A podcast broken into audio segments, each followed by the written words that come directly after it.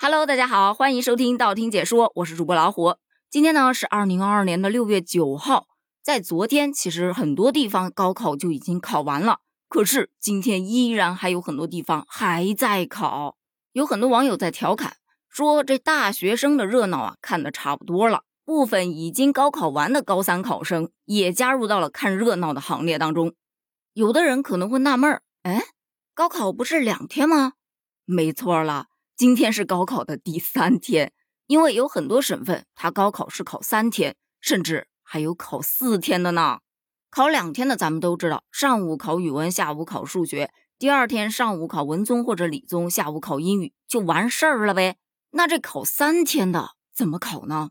不要着急，咱们今天就来好好聊聊这新高考下的一些新变化。高考作为全国统一性的考试，大家对它的重视程度非常之高。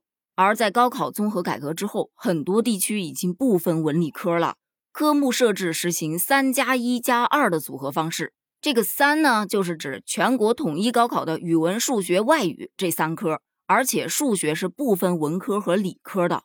一呢，是指由考生在物理、历史这两门学科当中，你必须选择一门。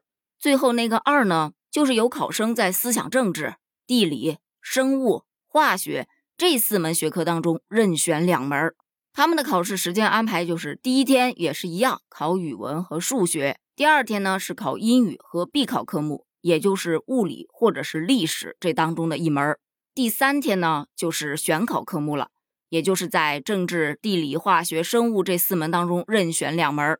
所以在新高考地区是三天的高考时间，而传统的高考地区呢依然是两天，也就是三加 X 模式，也就是语文、数学。外语加文综或理综，刚才说到了，不仅有考三天的，还有考四天的。考四天的就实行的是三加三模式。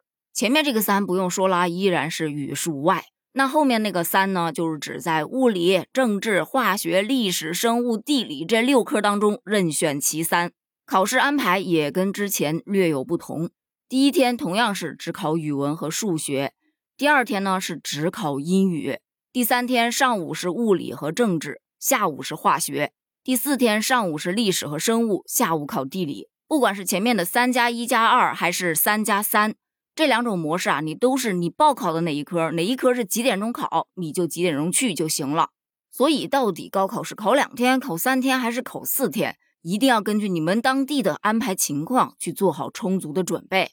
其实关于新高考的一些变化，有很多人表示不理解，他们是觉得直接分文理科，这不是会更方便吗？大家统计起来也更加容易呀，但也有人觉得呀，还是这种不分文理科的改革要好一些，因为对于很多学生来说，他可能在理综或者文综当中有那么一两门自己并不是很喜欢的，那他这可以自由排列组合，多好呢，选择也会更多嘛。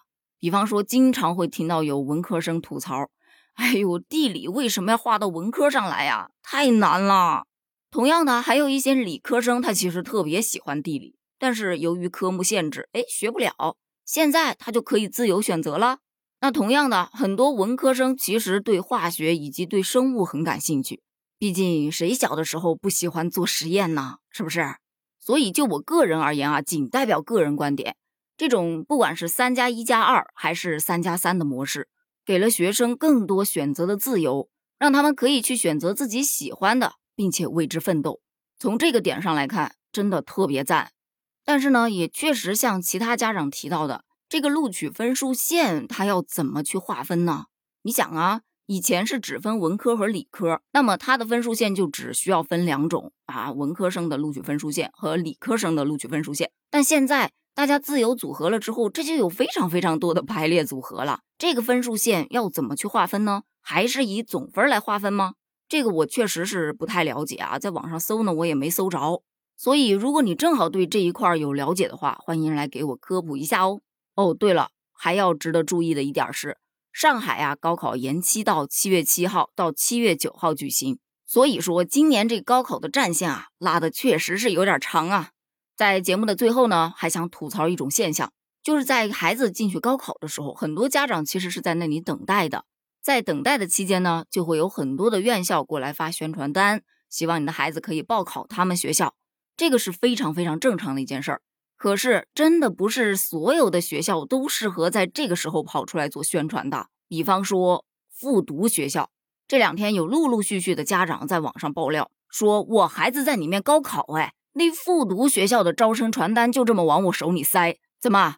我看起来我孩子就像是要复读的样子？